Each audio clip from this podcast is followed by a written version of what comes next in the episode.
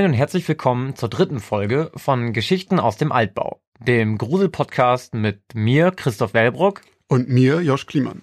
Wir erzählen euch jede Folge zwei Geschichten, die mal gruselig oder übernatürlich sind und manchmal auch einfach super erschreckend.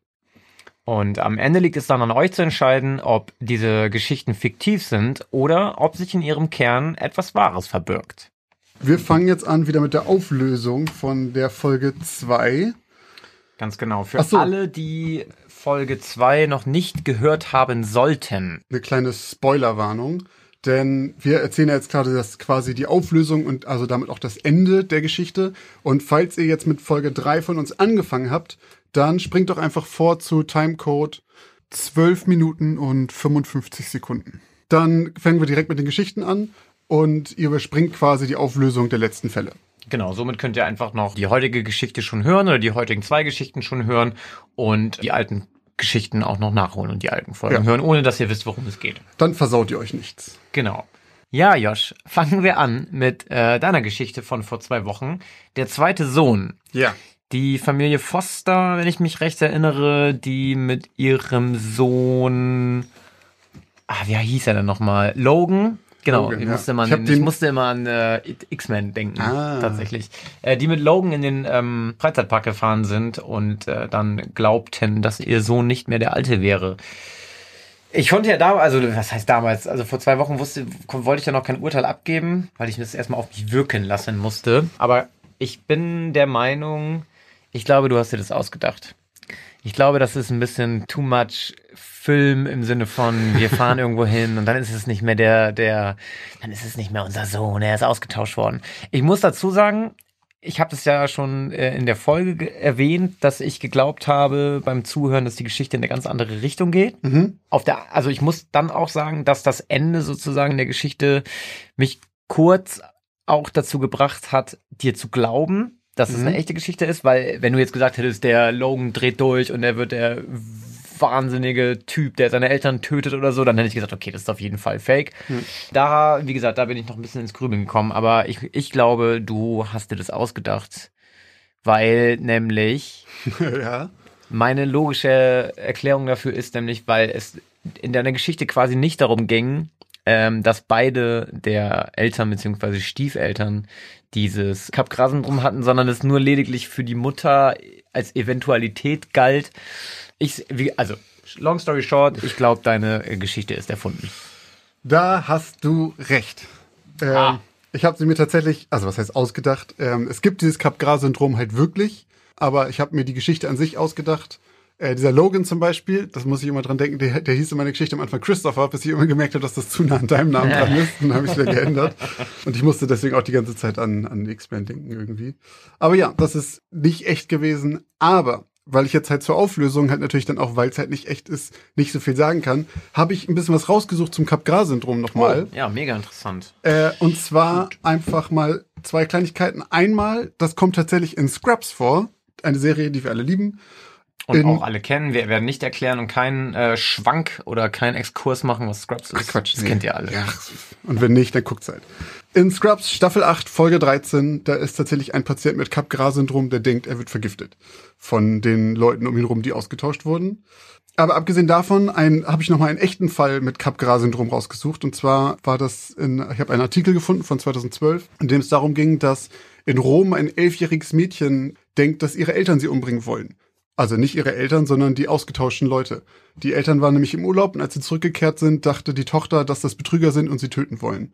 Und sie hat dann auch überall Stimmen gehört und dachte, ihre Eltern tun, tun nur so, als ob sie die Stimmen nicht hören könnten. Okay. Und dachte immer, sie muss die Versuche ihrer Eltern verhindern, sie umzubringen, weil sie immer dachte, das Essen ist vergiftet und alles Mögliche. Achso, also so ganz normale Alltags-Moves. Ja, genau. Also okay. es war nicht so, dass sie mit dem Messer irgendwo reingekommen sind, okay. sondern sie dachte einfach, an jeder Gelegenheit, die Eltern planen, sie umzubringen. Und daraufhin wurde sie halt in ein Krankenhaus gebracht und dort wurde eine schwere Depression ähm, diagnostiziert und auch eine Form der Schizophrenie und dort lautete dann auch die Diagnose Capgras-Syndrom. Und rein körperlich war sie aber komplett gesund. Das heißt, sie hatte auch keine Hirnverletzung oder irgendwie sonst was, aber halt eben Geistesstörungen. Und daraufhin hat sie halt verschiedene Medikamente bekommen, einmal Neuroleptikum und gemischt damit äh, Antidepressiva. Und etwa vier Monate später waren diese Illusionen tatsächlich anscheinend weg, dass sie dachte, ihre Eltern sind ausgetauscht worden. Es gibt da zwar auch teilweise schwere Nebenwirkungen bei diesen Medikamenten, zum mhm. Beispiel, dass sie halt, also von Gewichtszunahme bis zu starker Schläfrigkeit oder manchmal auch willenlosen Bewegungen, dass du plötzlich Arme und Beine und sowas bewegst, ohne dass du es selber steuerst. Okay. Aber halt bei ihr hat es anscheinend funktioniert. Wobei, also ich habe das gelesen und dachte dann auch direkt so, würde sie denn sagen, wenn es nicht so wäre? Weil sie, also wenn du immer noch denkst, deine Eltern wollen dich umbringen und sind ausgetauscht, Achso, ob du das dann weiterhin zu, also ob du ja. das zugeben wirst. Ja gut, die Frage ist halt dann, inwieweit du dir bei so einer Diagnose darüber bewusst sein kannst, dass Leute ja, dich gut. für verrückt halten. Die war auch in elf, ne? Also weil ihr, die, ich meine, diese Todesangst, die sie vielleicht in gewissen Situationen, also weil sie wird ja definitiv Todesangst haben. Ja. Wenn jetzt irgendwie sie da am ja. Esstisch sitzt oder so, dann denkst du, das Essen ist vergiftet. Ja.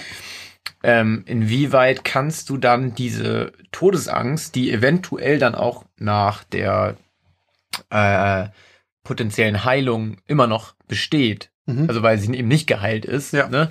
wie kannst du das herunterspielen? Dass du halt dann einfach. So ja, gut, stimmt. Wenn du Todesangst hast, hast, du halt Todesangst, Todesangst ja. ja. Okay, ja. Krass, okay, heftig. Hast du zufällig auch irgendwie gelesen, wie verbreitet das ist? Ist super selten. Okay. Also ich habe ich hab die Zahl nicht mehr im Kopf, aber es war, ist ein super seltenes Phänomen. Auch bei ihr war es zum Beispiel so, dass die Diagnose sehr lange gedauert hat, weil da einfach niemand drauf kommt. Also so Schizophrenie, damit ist man schnell mal bei der Hand, so dass man sagt, okay, die hört Stimmen und sowas.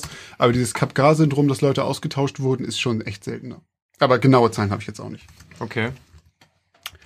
Ja, dann kommen wir zu deiner Geschichte. Das war die 200 Untermieter. Genau. Und ich glaube, auch die ist äh, erfunden, weil ich da eine Menge, also ich glaube, du hast dich sehr an den klassischen Exorzismen-Geschichten entlang gehangelt. Ich fand, also diese Sachen mit diesen Fliegen und so weiter, die war mir halt neu, die fand ich, also hat mir auch sehr gut gefallen, aber die fand ich auch richtig krass und richtig eklig. Und ich glaube aber, dass der Rest, das war so, ja, ich glaube, du hast dich inspirieren lassen von der Exorzismus von Emily Rose und ähnlichen Geschichten. Okay. Ähm, da muss ich dich leider enttäuschen, Josh. Und wahrscheinlich muss ich generell eigentlich fast jeden enttäuschen, weil es ist eigentlich ziemlich verstörend. Ist das wirklich passiert? Dass der Fall echt ist, ja. Also tatsächlich ist er im Prinzip genauso passiert und zwar in Gary. Das liegt in Indiana, in den USA. Und ähm, die, die Presse, von der ich auch in der Geschichte die ganze Zeit gesprochen habe, ja. die immer die, die Anwesenden da zitiert hat und auch den Polizisten zitiert hat, das ist die Indien, das ist ähm, der Indianapolis Star. Und das ist eine ziemlich renommierte Zeitung. Die haben schon zweimal einen Pulitzer-Preis gewonnen. Heftig. Und ja, und man geht halt auch, also, weil natürlich hat dieser Fall viele Kritiker natürlich auch zutage gebracht und viele Menschen, die natürlich der Familie unterstellt haben, dass es alles nur ein Schwindel ist. Ja.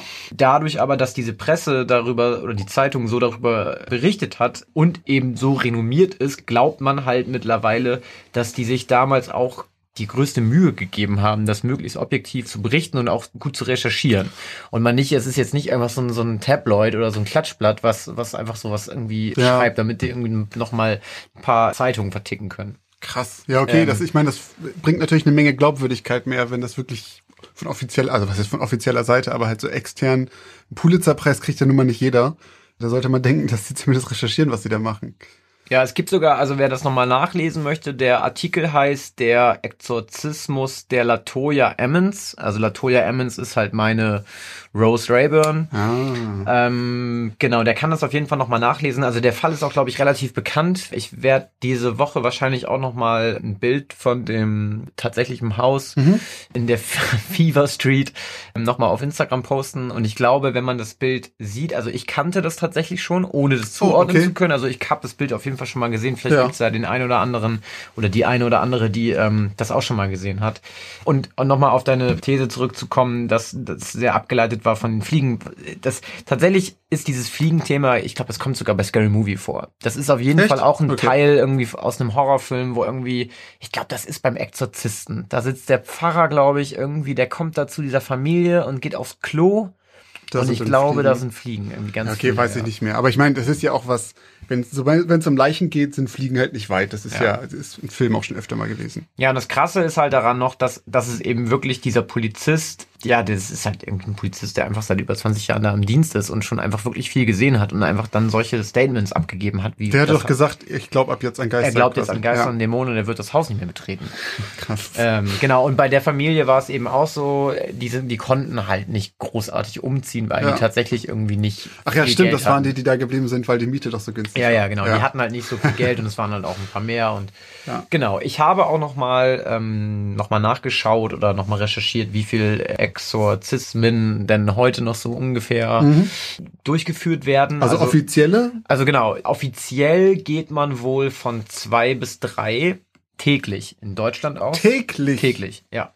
Also zwei, zwei bis, bis drei. Zwei bis drei täglich, die quasi offiziell von der katholischen Kirche durchgeführt werden. Quatsch. Und hinzu sollen wohl noch sechs bis sieben kommen täglich, die halt irgendwie aus Reihen von irgendwelchen freien Kirchen oder esoterischen Sekten und äh, Kulten kommen. Also Jetzt sogar zwei bis ich dachte, das wären pro Jahr. Nee, nee, nee, nee, nee. Also man geht so, also quasi, wenn man die offiziellen und die inoffiziellen zusammenzählt, dann ist man so roundabout bei zehn pro Tag. Also sind eine Menge, eine Menge kleiner Dämonen dann wahrscheinlich, ne? Also, naja, das, naja, weiß man, keine Ahnung. Ja, krass. Ähm, es gibt ja ein paar mehr Dämonen. Also ich, ich ja, weiß nicht, ja. vielleicht sind es auch nicht immer Dämonen. Vielleicht sind es auch häufig natürlich bestimmt sind es auch keine Fälle, die irgendwie wirklich. Ja, ähm, ja. Man vielleicht, aber, kann vielleicht auch mal prophylaktisch einfach mal so einen Exorzismus machen, einfach mal gucken, aus, so ein Ausschussverfahren. Ja, ja. Also insgesamt sind es äh, dann drei bis 4.000 im Jahr. Und dazu zählen, und jetzt kommen wir zum nächsten Thema, was wir auch nochmal besprechen wollen, mhm. ganz kurz, dazu zählen nicht irgendwelche ähnlichen Rituale aus der muslimischen Gemeinde. Ah. Das sind tatsächlich jetzt nur rein christliche Exor Exorzismen. Ähm, Kosten die was? Weißt du das zufällig? Puh, nee, keine Ahnung. Also ich denke mal nicht, dass du äh, Kirchensteuer zahlst, kannst du auch einen Exorzismus umsonst ja, kriegen. Aber ich glaube, wenn du in so einer esoterischen Kultszene ja. dich rumtreibst, dann zahlst du wahrscheinlich eh schon monatlich deinen Beitrag. Ja, wird schon teuer genug sein an sich, ähm, da hast du was in der Flat mit drin. Genau. Und ähm, bei den muslimischen Exorzismen ist es so, die sind, sag ich mal, in berufsständiger Hinsicht sind die weniger stringent organisiert. Die reagieren aber sensibler. Also bei denen wird beispielsweise auch mal ähm, der, der Pfarrer gerufen, quasi der Muslim, der Imam, wenn äh, jemand homosexuell ist. Ach was. Genau. Und dann gibt es also, einen Exorzismus. Da sind die ein bisschen härter drauf, ja. Ähm, das heißt übrigens, im Islam heißt das Wort Exorzismus äh, Rukja. Das lässt sich einfach so eins zu eins quasi vergleichen mit dem hm. christlichen Exorzismus. Genau, Richtig. das wäre okay. nochmal so der ähm, Rückblick zu meiner Geschichte und zu den Fragen, die dabei aufgekommen sind. Jetzt machen wir eine kurze Werbeunterbrechung. Was glaubt ihr, gebt ihr eigentlich so für Essen im Monat aus? Oder für Klamotten? Oder um nebenan in dem kleinen süßen Café einen Cappuccino zu trinken? Was auch immer ihr gerade vermutet, vielleicht liegt ihr mit diesen Vermutungen ganz schön daneben. Wenn ihr das mal überprüfen wollt, dann kann euch die App Finanzguru dabei helfen, denn dort könnt ihr Budgets einstellen für verschiedene Sachen, die ihr braucht, zum Beispiel fürs Einkaufen, für Essen oder was auch immer ihr sonst äh, budgetieren wollt und dann mal so einen kleinen Self-Check machen, ob ihr denn wirklich da liegt, wo ihr glaubt, dass ihr liegt oder doch merkt, oh, ich gebe vielleicht ganz schön viel Geld für Cappuccini aus. Und in diesem Fall kann euch Finanzguru sehr dabei helfen, einen Überblick über eure Finanzen zu bekommen und diesen Überblick auch zu behalten. Das Beste daran ist, das Ganze ist vollkommen kostenlos. Ihr habt aber die Möglichkeit für 2,99 Euro im Monat Finanzguru Plus zu holen und ein paar extra Funktionen freizuschalten. Um dieses Geld aber auch noch zu sparen, um zumindest zu gucken vorher, braucht ihr das überhaupt wirklich? Ist das eine von diesen Ausgaben, die euch hilft? Dafür könnt ihr Finanzguru Plus drei Monate komplett kostenlos testen. Dafür müsst ihr einfach nur den Code Altbau benutzen. Der ist 30 Tage lang gültig und damit bekommt ihr drei Monate Finanzguru Plus vollkommen kostenlos. Ganz wichtig jedoch, das gilt nur für Neukunden. Das heißt, wenn ihr schon Kunde da seid, dann seid ihr wahrscheinlich eh glücklich damit und braucht ihn gar nicht. Die Anleitung, wie das funktioniert, könnt ihr ganz einfach hier finden bei uns in den Shownotes. Das haben wir euch wie immer hier verlinkt. Also probiert es jetzt gerne aus und guckt mal, wo ihr bei euren Budgets in Wirklichkeit liegt und ob da nicht für irgendwas viel zu viel Geld flöten geht.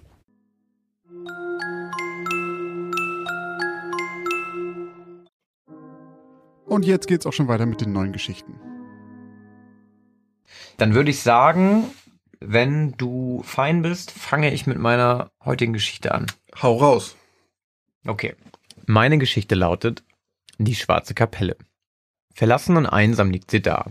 Die Kapelle von Büsingdorf, Mitten im tiefen und dichten Wald des fünf Kilometer entfernten Dörfchens Büsingdorf am Schüttersee Über 300 Jahre ist es her, dass der schwarze Tod durch das Dörfchen grassierte und der kleinen Kapelle ihren unschönen Spitznamen die schwarze Kapelle verlieh.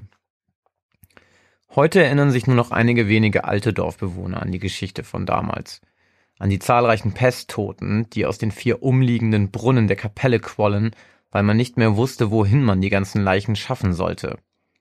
Eine dumme Idee, wie sich kurze Zeit später herausstellte. Die Leichen vergifteten das Grundwasser von Büsingdorf und sorgten dafür, dass fast das ganze Dorf der Pest zum Opfer fiel. Doch die Bewohner hatten eine Idee. Sie veranstalteten jedes Jahr am Abend vor San Sebastian eine Messe in der kleinen Kapelle und bitteten um Schutz vor dem schwarzen Tod. Seitdem, so munkelt man, fiel keine Menschenseele, die im Umkreis des Glockenhals der Kapelle lebte, mehr der Pest zum Opfer. Doch das ist nicht die einzige Schauergeschichte, die das kleine Büsingdorf zu erzählen hat. Am 23. Juli 1927 ist die kleine Greta Ebensberg wie jeden Tag mit ihrem Schäferhund Düster im Wald spazieren. Düster war ein Geschenk ihrer Eltern. Sie war fünf, als sie den kleinen Welpen zum Geburtstag bekommen hatte. Ihre Eltern nannten ihn Düster, weil er für einen Schäferhund ein ungewöhnlich schwarzes Fell hatte. Seit nun acht Jahren sind Greta und Düster unzertrennlich. An diesem Samstag laufen die beiden wie so oft durch den Wald.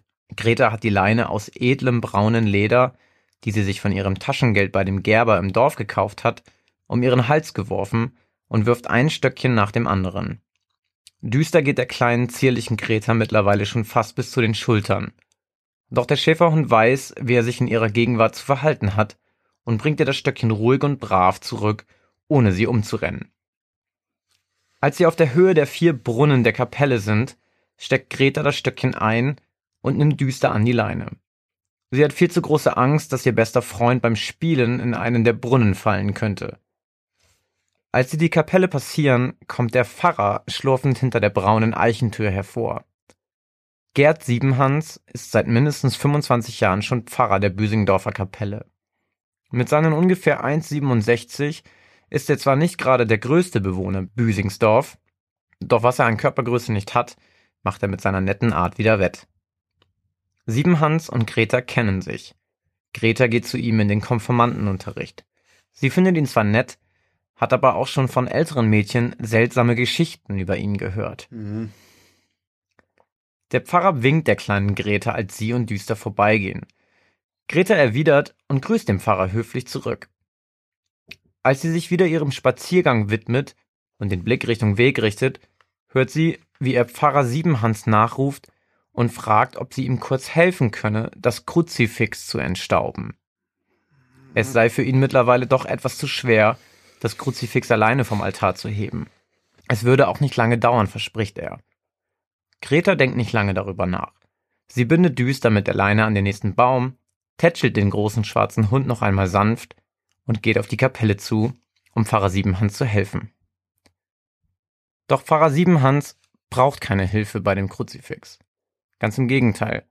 Er hatte es erst gestern alleine vom Altar gehoben und entstaubt. Es hatte nur zehn Minuten gedauert, da thronte das Kruzifix auch schon wieder blitzeblank über dem Altar.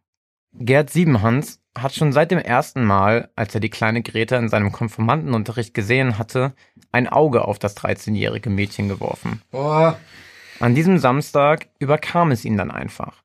Als er erfolgreich das kleine Mädchen in die Kapelle gelockt hatte, fiel ihm plötzlich auf, dass das Kruzifix alles andere als staubig aussah. Noch bevor das Mädchen auch nur irgendein Wort sagen konnte, stürzte er sich auf sie und verging sich an dem 13-jährigen Mädchen. Anschließend erwürgte er die kleine Greta mit seinen bloßen Händen. Als der Adrenalinrausch und der tranceähnliche Zustand, der während des Verbrechens eingesetzt hatte, nachließen und er wieder klar denken konnte, fiel ihm das laute Hundegebell von draußen auf. Er verließ die Kapelle und blickte in Richtung der Geräuschquelle. Als er den kläffenden Düster, angeleint an einem Baum, erblickt hatte, entspannte er sich. Der Köter konnte ihm nichts anhaben. Er würde alleine im Wald angeleint an einem Baum, verhungern. Siebenhans kehrt zurück in die Kapelle, lud die Mädchenleiche auf seine Schultern und schlurfte zurück ins Freie, in Richtung der Brunnen. Düster konnte alles beobachten. Der Schäferhund bellte und heulte und wand sich mit seiner Leine immer mehr um den Baum herum.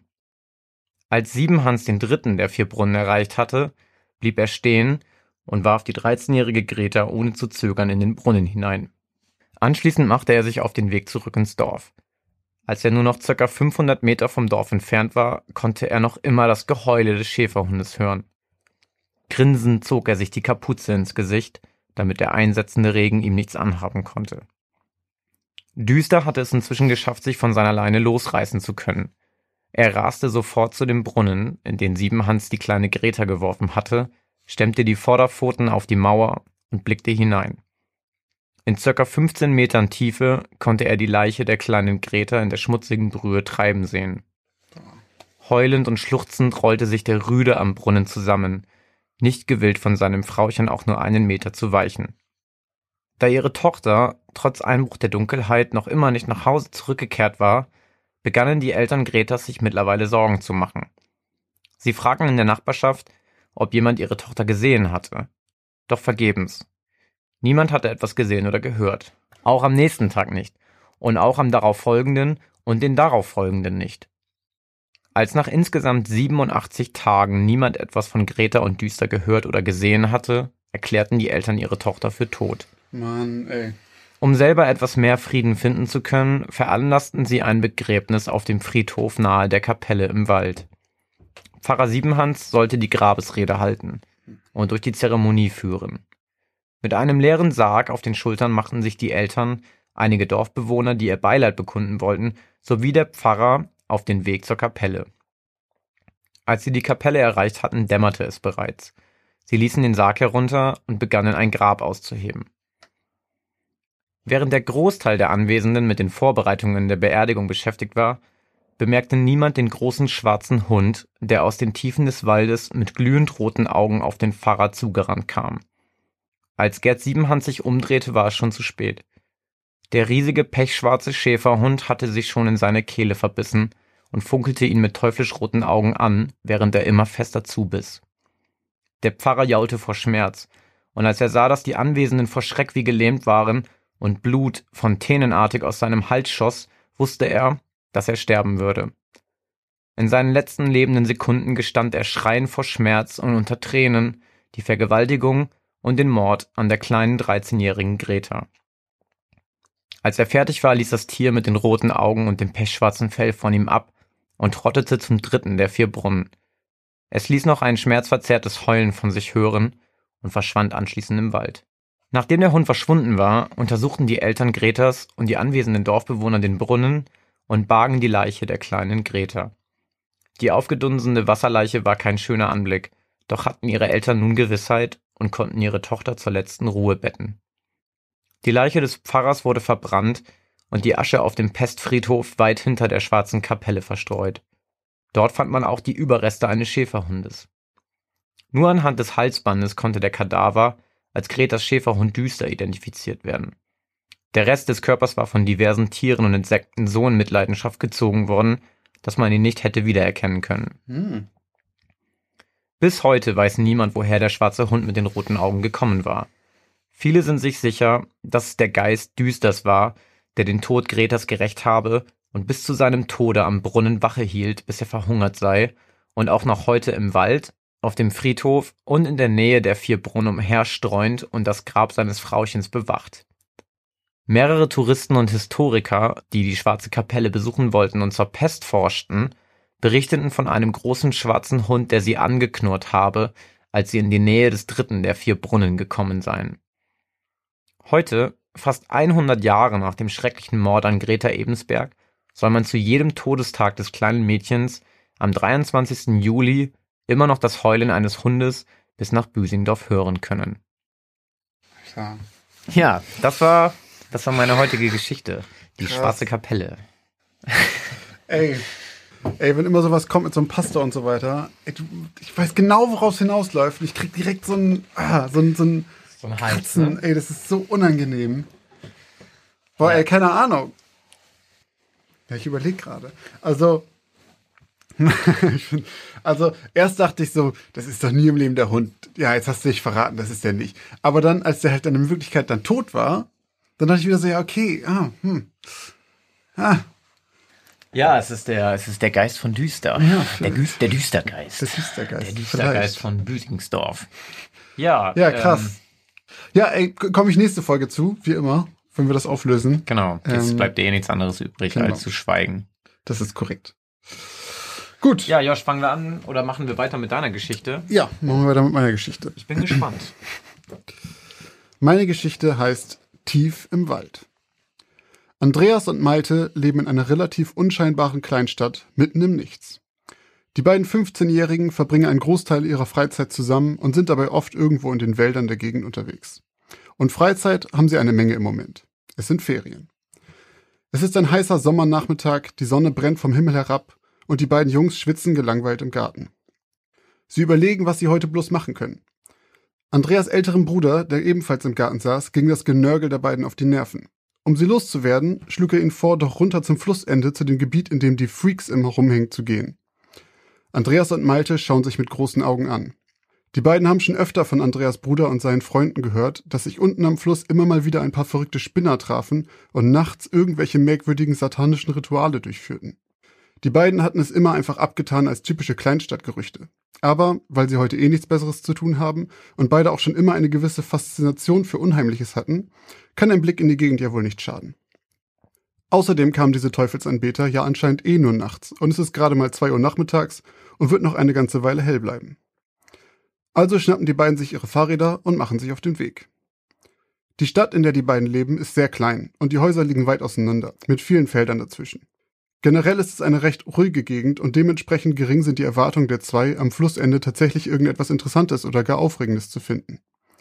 Ihr Weg geht von den Häusern der beiden durch die Wohngebiete, bis sie letztendlich in die weniger dicht besiedelten Gebiete der Stadt kommen. Hinter dem Industriegebiet wird aus der geteerten Straße ein Feldweg. Als sie gerade das letzte Haus vor dem großen Hügel, der zum Fluss hinunterführt, passieren, wird Malte das erste Mal etwas mulmig zumute. Er kann sich jedoch nicht recht erklären, warum. Für ihn ist eigentlich klar, was sie dort finden werden. Wahrscheinlich treffen sich dort unten alle paar Tage ein paar verrückte Junkies und nehmen Drogen oder machen sonst ein Blödsinn. Er rechnet also mit Müll, Sprühdosen, vielleicht Spritzen oder so. Trotzdem, ein bisschen aufgeregt ist er schon. Kurz danach wird aus dem Feldweg nur noch ein Trampelpfad. Also entschließen sich die beiden, ihre Räder an einem Baum anzuschließen und zu Fuß weiterzugehen. Weil er zunehmend aufgeregt wird, plaudert Malte mit Andreas, dem es ähnlich geht. Ihr Plan ist, sich die Gegend da unten in Ruhe anzuschauen, sich ein wenig am Flussende umzusehen und vor Einbruch der Dunkelheit wieder zu Hause zu sein. So gehen sie also weiter. Doch einige Minuten später, als sie tiefer in den Wald kommen, bemerkt Andreas plötzlich einen fauligen Geruch in der Luft. Es riecht, als würde irgendetwas verrotten. Es erinnert ihn an den Geruch von totem Reh. Das ist leider nichts Seltenes in der Gegend. Es gibt hier andauernd Wildunfälle. Doch das hier ist anders. Es wird immer intensiver, je weiter sie den Abhang hinuntergehen. Sie gehen weiter zwischen moosbehangenen Bäumen, einem unscheinbaren Trampelpfad folgend. Als sie einige Zeit später unten ankommen, finden sie den scheinbaren Ursprung des Geruchs. Es ist tatsächlich ein totes Reh, doch es hat ein dickes Seil um den Hals gewickelt, der Bauch ist geöffnet und die Beine fehlen. Angewidert starren die beiden auf das tote Tier. Malte ist der Erste, der den Mund aufmacht. Wie kann man dem armen Tier sowas antun? Andreas kann nicht mehr hinsehen. Er wendet sich von dem Reh ab. Und dann sieht er es. Um sie herum liegen überall tote Tiere. Ein toter Waschbär, mehrere tote Eichhörnchen, ein Fuchs, Hühner und mehrere tote Katzen.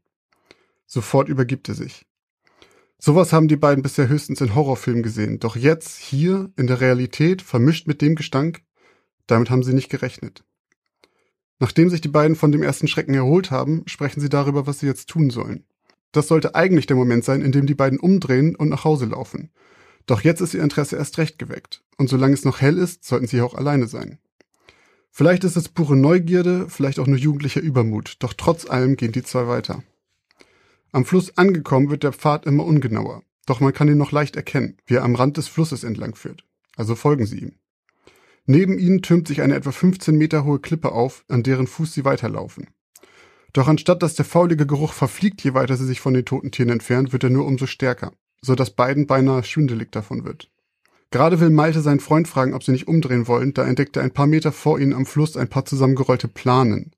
Und es sieht aus, als wären sie mit Blut beschmiert. Das muss der Ursprung des Gestanks sein.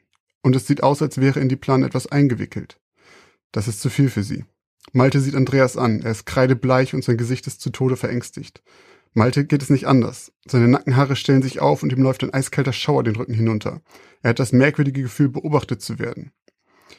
Als er das Malte sagt, dreht sich dieser langsam zu ihm um, nickt hektisch und sagt, ich weiß, ich spüre es auch.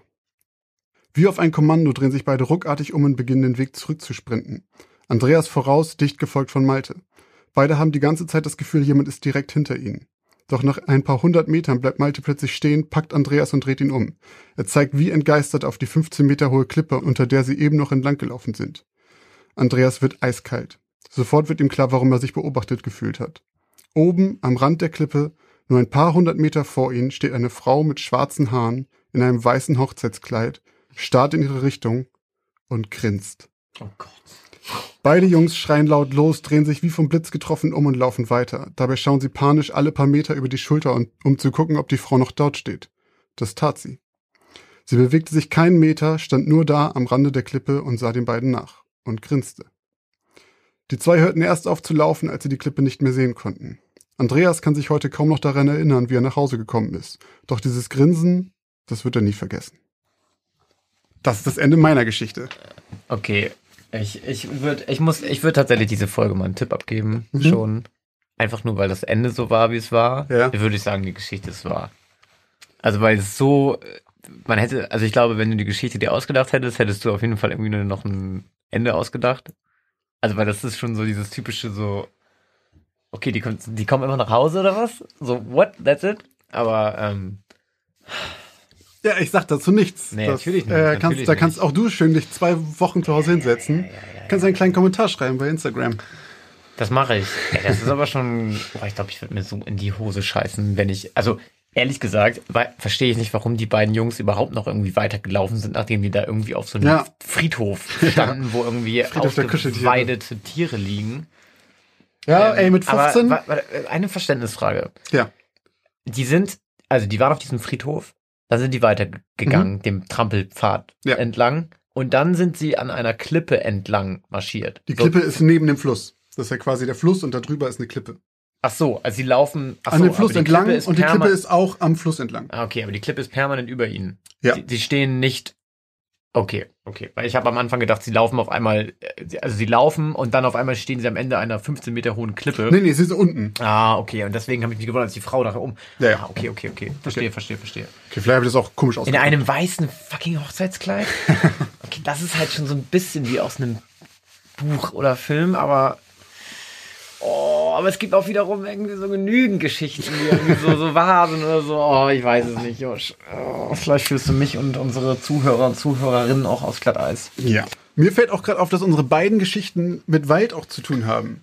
Stimmt, also stimmt, das ist mir tatsächlich, als ich ähm, äh, wir wir laden ja unsere Sachen immer in die Dropbox hoch ja. und ich habe dann nur Hast du schon mal geluscht? Also ich habe einfach nur geguckt, äh, ich habe nur gesehen, du hast vier Dateien hochgeladen, dann habe ich gesehen, ach die Bilder, äh, das und halt auch den Titel dein, deines deiner Story. Ich habe die ja. Story nicht gelesen, ja, aber okay. ich habe den Titel und dann dachte ich so, okay, ich habe deinen Titel auch gelesen. Vorhin. Meine Story fängt halt an mit im äh, tiefen dichten Wald mhm. liegt die Kapelle so. von Büsingdorf. Ah. So, ja, ja. Ja, ich habe deinen Titel auch gelesen von deinem die schwarze Kapelle, aber konnte ich mir halt nichts drunter vorstellen. Ja, ich versuche ja auch immer alle so ein bisschen sowieso schon zu irritieren. Mhm. Mit der Art und Weise, wie ich die Folge nenne und mhm. Äh, das Bild dann aussuche. Übrigens nochmal zu der Auflösung von den Fällen. Wir werden jetzt jede Folge in den Show Notes auch einen Timecode posten, ab wann die Auflösung der Fälle der vorherigen Folge zu Ende ist. Das heißt, falls ihr jetzt irgendeine Folge mal übersprungen habt oder irgendwie sowas, was ihr natürlich niemals machen solltet, oder mit einer späteren Folge einsteigt oder was auch immer, könnt ihr immer in den Shownotes sehen, ab wann ihr spoilerfrei die neuen Geschichten hören könnt und damit überspringt ihr die äh, Auflösung der vorherigen. Ganz genau. Verständlich? Ja. ja. Ja, verständlich. Genau, ihr solltet natürlich niemals Ihr solltet immer mit Folge 1 anfangen, weil ihr uns dann natürlich auch viel besser kennenlernt. Und dann Folge 2 und dann vielleicht nochmal Folge 1 hören. Einfach nur, um nochmal in der wohligen Erinnerung zu schwelgen. Ja. Und was ihr auf jeden Fall tun solltet, wenn ihr beispielsweise keinen Spotify-Account habt und auch nicht über eure, einen Podcatcher diesen Podcast hört, sondern bei iTunes Podcast unseren Podcast abonniert habt und auch konsumiert, dann solltet ihr auf jeden Fall eine Bewertung schreiben Ähm, ihr könnt natürlich eure Bewertung so schreiben, wie ihr sie wollt. Ihr müsst uns keine fünf Sterne oder vier Sterne oder drei Sterne geben. Das könnt ihr machen, wie ihr wollt. Wir freuen uns natürlich über eine fünf Sterne Bewertung. Aber das würde uns auf jeden Fall sehr helfen, wenn ihr dort eben euch eine bis zwei Minuten Zeit nimmt und ähm, dort eine kleine Bewertung schreibt, weil bei iTunes läuft alles über Bewertungen ja. und nicht über Streams oder Downloads oder Klicks oder irgendwie was, sondern Genau, wenn wir werden beispielsweise auf irgendwelchen Seiten gefeatured oder empfohlen, wenn viele Leute unseren Podcast auch für gut befinden. Ja, genau. Wenn ihr unseren Podcast scheiße findet, dann äh, hört ihn weiterhin, aber schreibt keine Bewertung. Ja, genau. Also über alle Bewertungen freuen wir uns immer. Über Feedback auch abseits davon, auch auf dem Instagram-Kanal oder sonst wo. Jegliches Feedback ist immer gerne willkommen, auch wenn es mal negativ sein sollte. Das brauchen wir natürlich auch, damit wir immer noch besser werden. Deswegen, falls ihr irgendwelche Gedanken habt zu unserem Podcast, immer her damit. Ja, und dann seid ihr jetzt dran. Geht auf unseren Instagram-Kanal Geschichten aus dem Altbau, alles zusammengeschrieben. Und dort wird zeitgleich zu dieser Folge, wenn die online geht, auch ein Bild sein zu der aktuellen Folge, worunter ihr eure Vermutung da lassen könnt, ob ihr glaubt, dass unsere Geschichten dieses Mal komplett geflunkert sind oder ob doch ein kleiner Kern Wahrheit sich darin verbirgt. Genau, ähm, Josh hat nicht ganz recht. Das Bild wird wahrscheinlich nicht genau zum Release erscheinen, denn unsere Folge erscheint in der Regel um 5 Uhr morgens. Du musst einfach und, mal früher äh, aufstehen. Ich glaube, okay, ich werde um 5 Uhr morgens aufstehen und auf Instagram das Bild posten. So, da habt ihr ähm, Genau, wir bedanken uns bei allen Zuhörern und Zuhörerinnen, die auch heute wieder eingeschaltet haben und uns zugehört haben. Vielen Dank und bis zur nächsten Geschichte aus dem Altbau.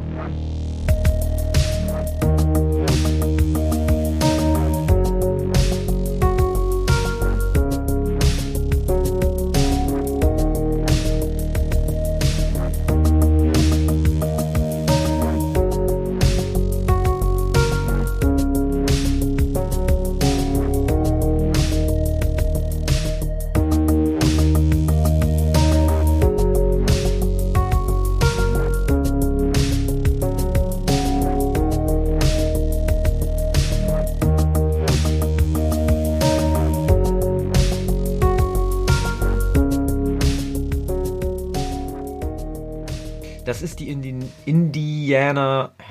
Das ist die Indianapolis. Indianap Indianapolis, ne? Tschüss!